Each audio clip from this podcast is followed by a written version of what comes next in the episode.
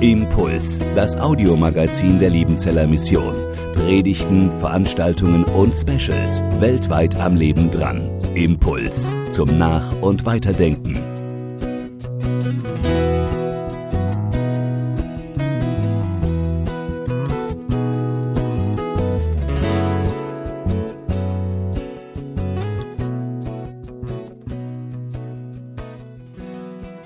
Gnade sei mit euch und Friede von Gott, unserem Vater und unserem Herrn Jesus Christus. Amen.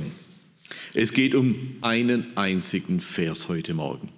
Ein Vers, der im ersten Petrusbrief steht, Kapitel 3, Vers 15. Seid alle Zeit bereit zur Verantwortung vor jedermann, der von euch Rechenschaft fordert über die Hoffnung, die in euch ist. Über die Hoffnung, die in euch ist. Liebe Schwestern und Brüder, liebe Mitarbeiterinnen, Mitarbeiter, liebe Studentinnen und Studenten, liebes Bergvolk und liebe Gemeinde. Wir alle sind es gewohnt, Rechenschaft abgeben zu müssen. Rechenschaft abzulegen, das ist eine Aufgabe, der wir uns alle immer wieder gegenüberstehen. Wir als Geschäftsführung der Liebenzeller Mission müssen das mehrfach tun im Jahr gegenüber der Mitgliederversammlung, gegenüber dem Komitee, gegenüber dem Aufsichtsrat gegenüber unseren Mitarbeitern und nicht zuletzt bei den Missionsfesten gegenüber unseren Spendern und Unterstützern. Wir müssen erklären, warum wir was getan haben und wie wir mit den anvertrauten Gaben und Mitteln umgegangen sind. Studierende müssen Rechenschaft ablegen, wenn sie Prüfungen haben. Eine Prüfung ist eine Art Rechenschaftsablegung. Was habe ich gelernt? Was habe ich kapiert? Was habe ich studiert und verstanden in den Vorlesungen und Seminaren. Als Steuerzahler müssen wir jährlich eine Einkommensteuererklärung abgeben, wo wir Rechenschaft abgeben über das, was wir verdient haben und was wir versteuert haben oder auch nicht. Unternehmer müssen eine Bilanz und einen Geschäftsbericht vorlegen. Rechenschaft geben ist unser Alltag. Auch im alten Israel mussten sie Rechenschaft ablegen, Rechenschaft über ihren Glauben, Rechenschaft, warum sie dem Gott folgten, dem sie folgten und seine Gebote beachteten. Da fragten die Kinder, da fragten die Söhne und Töchter, Papa, warum glauben wir eigentlich an den Gott? Warum folgen wir diesem Gott? Warum halten wir ausgerechnet seine Gebote? Und dann mussten die Eltern, die Väter und Mütter sagen, dieser Gott, der hat uns aus der Knechtschaft befreit, der hat uns durch Schilfmeer geführt, der hat uns in eine Freiheit geführt und in eine Gemeinschaft. Deshalb, deshalb tun wir das, Rechenschaft. Wir leben in einer Welt, in der wir ständig überall Rechenschaft ablegen müssen. Und das ist auch gut so. Wenn wir das nicht müssten, wäre dem Missbrauch Tor und Tür geöffnet, dann wären Lug und Trug an der Tagesordnung, auch im Bereich des Glaubens dann würden wir belogen und betrogen, was den Glauben angeht. Deshalb Rechenschaft ablegen ist gut, ist wichtig, sonst würden wir über kurz oder lang zusammenbrechen. In diesem Vers, mit dem wir es heute Morgen zu tun haben, appelliert der Apostel Petrus an die Christen in Kleinasien, Rechenschaft abzulegen von der Hoffnung, die sie erfüllt. Es geht hier um eine Apologie, um eine Verantwortung für das, was sie hoffen und glauben. Und möglicherweise mussten diese Christen, die Petrus hier anschreibt, diese Rechenschaft sogar vor Gericht ablegen, weil man sie angezeigt hatte wegen ihres Glaubens. Sie wurden von ihren Nachbarn stigmatisiert und denunziert. Ihr Glaube war verdächtig. Man unterstellte ihnen Aberglaube. Das lateinische Wort dafür ist Superstitio. Dieser lateinische Begriff Superstitio, Aberglaube, war im römischen Reich etwas Kriminelles. Das galt nicht nur als verdächtig, sondern das galt als Verbreitung von einem Verbrechen. Die ersten römischen Geschichtsschreiber, die über das Phänomen des christlichen Glaubens berichten, die führen immer und immer wieder diesen Begriff an, Superstitio. Diese Christen, die machen Aberglaube. Und deshalb muss man sie verbieten, deshalb muss man sie verhindern.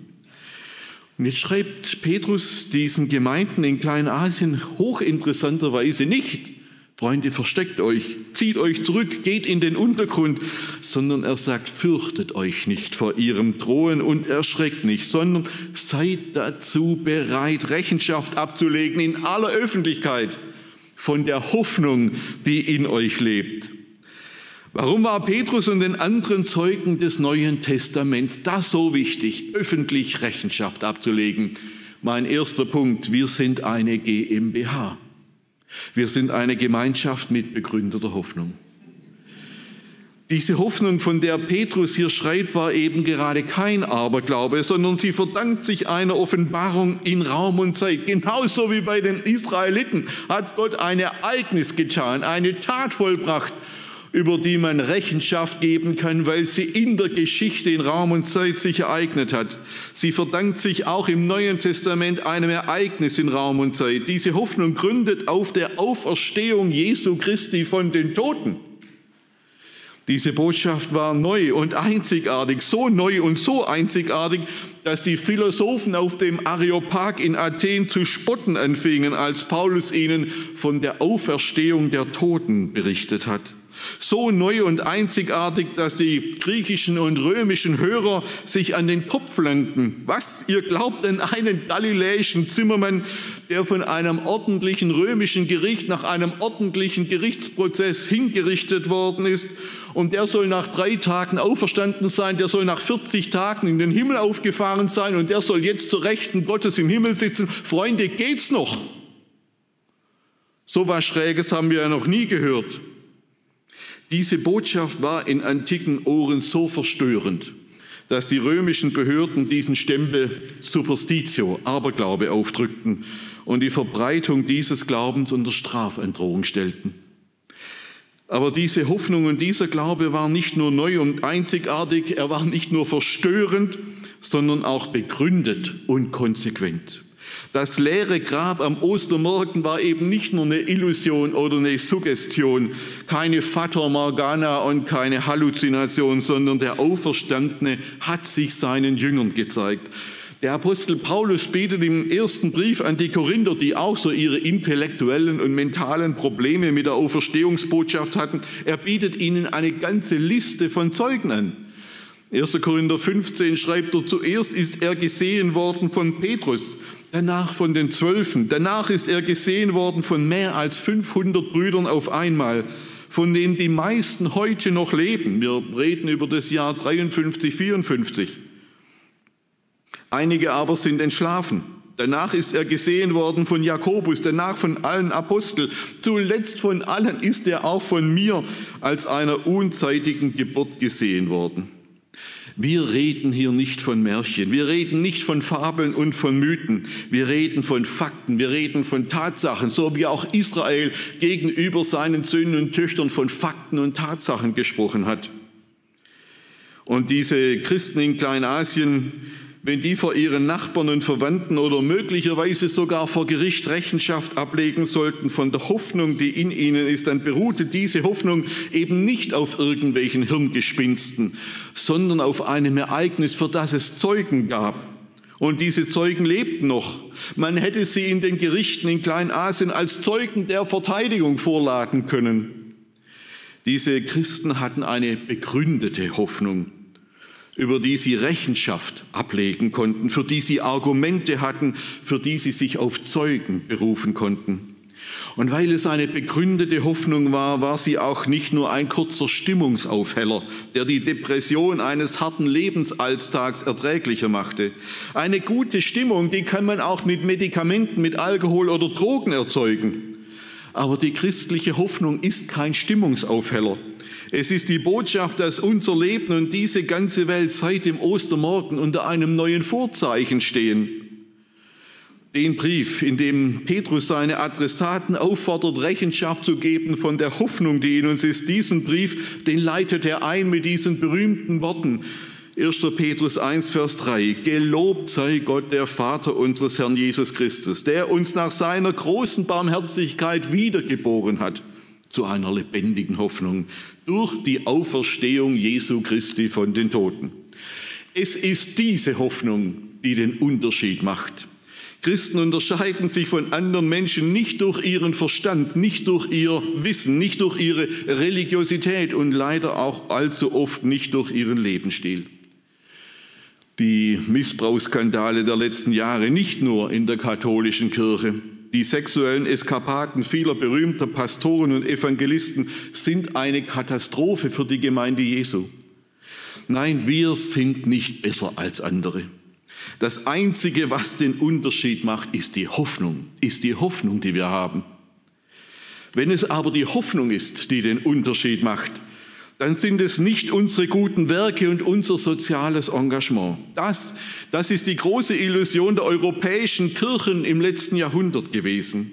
Wenn man schon nichts mehr von unserer christlichen Hoffnung hören will, die sich in unseren Kirchen und Gemeinden selber ziemlich stark verflüchtigt hat, dann müssen wir eben mit sozialem Engagement punkten. Dass wir uns nicht falsch verstehen. Jedes soziale Werk ist eine gute Tat. Jedes, jedes hilfreiche Handeln ist etwas Wichtiges und Richtiges. Wir können gar nicht genug davon haben. Und jede, jede und jeder, der jetzt mit dem Studium der sozialen Arbeit angefangen hat, hat eine gute Wahl getroffen, zweifellos.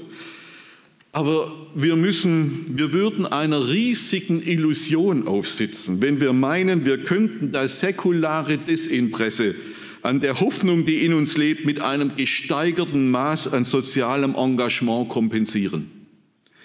Das war und ist die große Illusion unserer evangelischen Kirchen.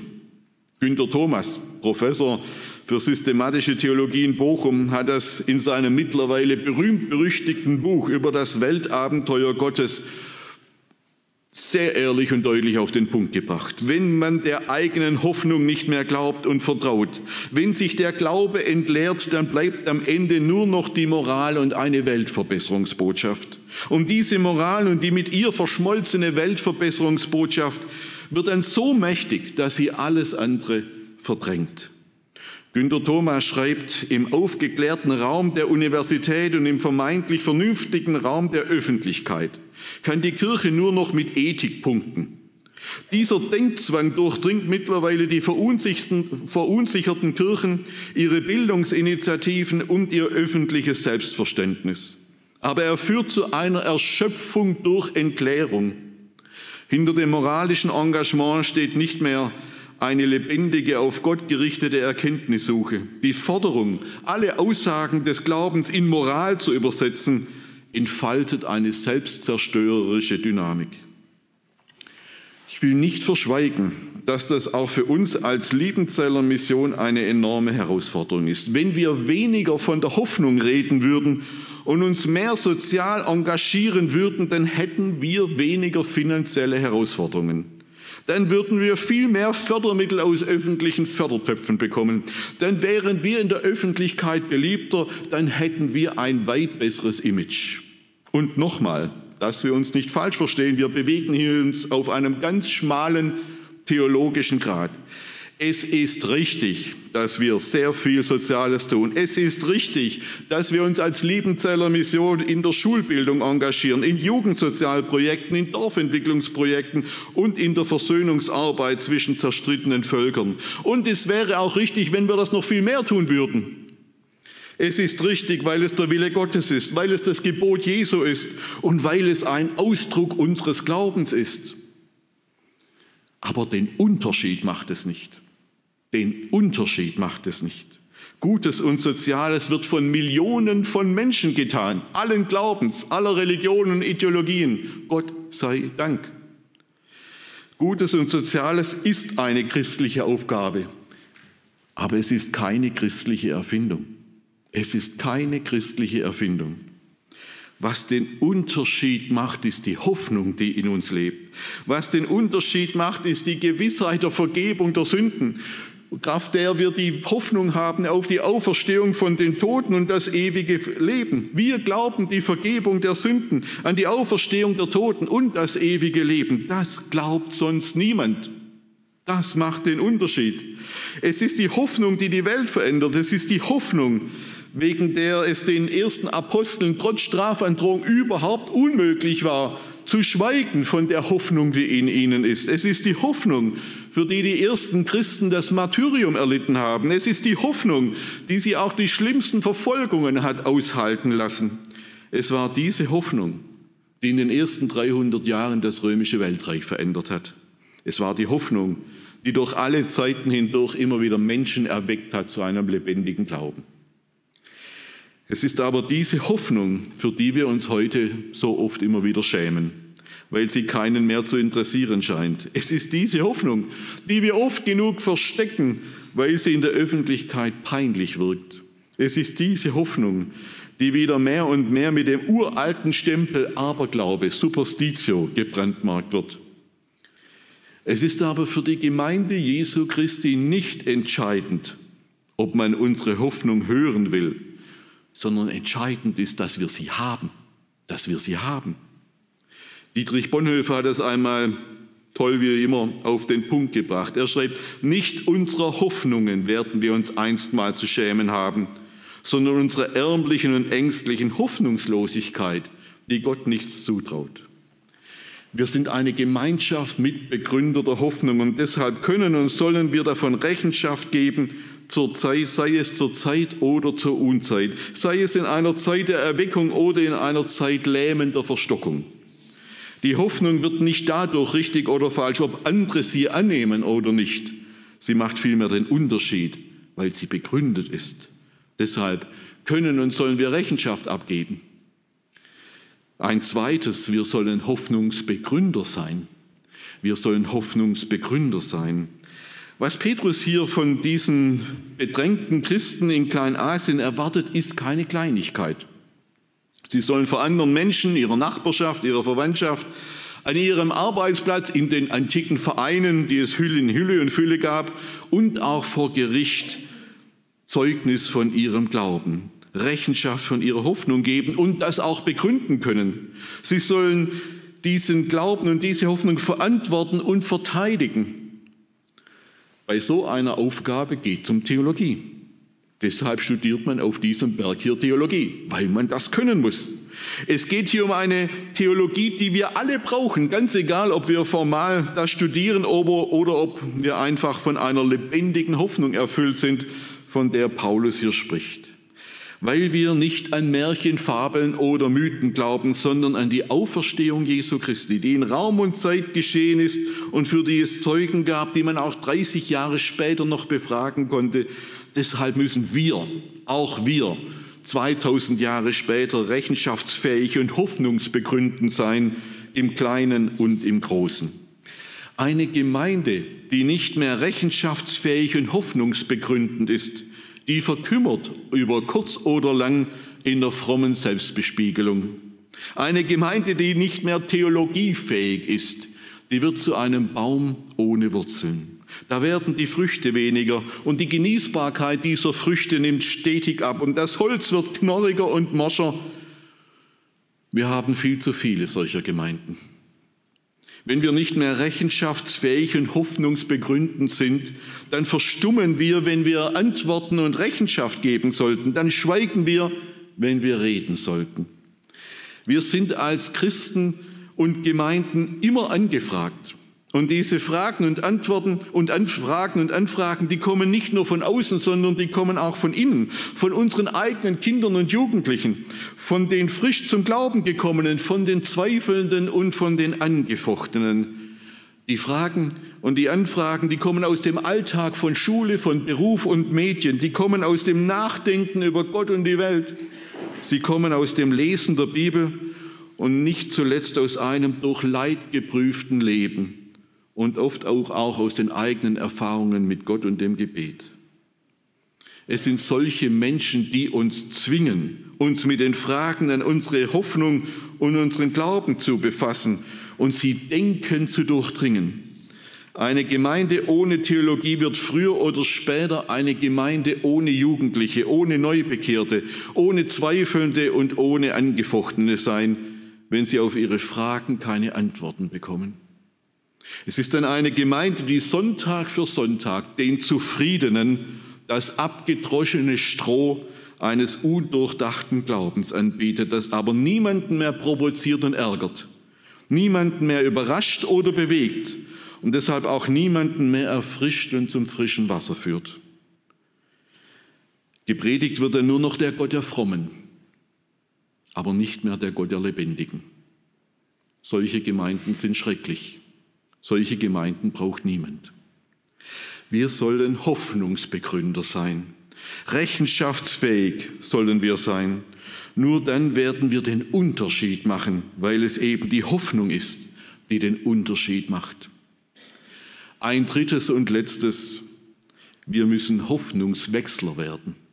Wir müssen Hoffnungswechsler werden. Letzte Woche stand ich beim Bäcker. Ich wollte zwei Brezeln kaufen und hatte nur einen 100-Euro-Schein in meinem Geldbeutel. Die sehr freundliche Dame in der Bäckerei konnte leider nicht wechseln. Da stand ich als reicher Mann mit 100 Euro im Geldbeutel und kam nicht an die zwei Brezeln in der Auslage ran. Das war tragisch.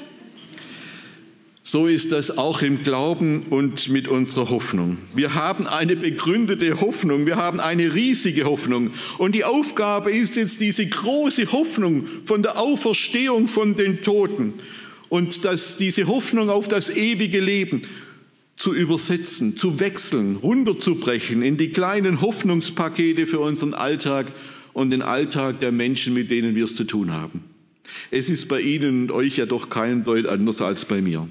Im Glaubensbekenntnis, da bekennen wir vollmundig, dass wir an einen Gott glauben, der die Toten auferweckt und der das ewige Leben schenkt.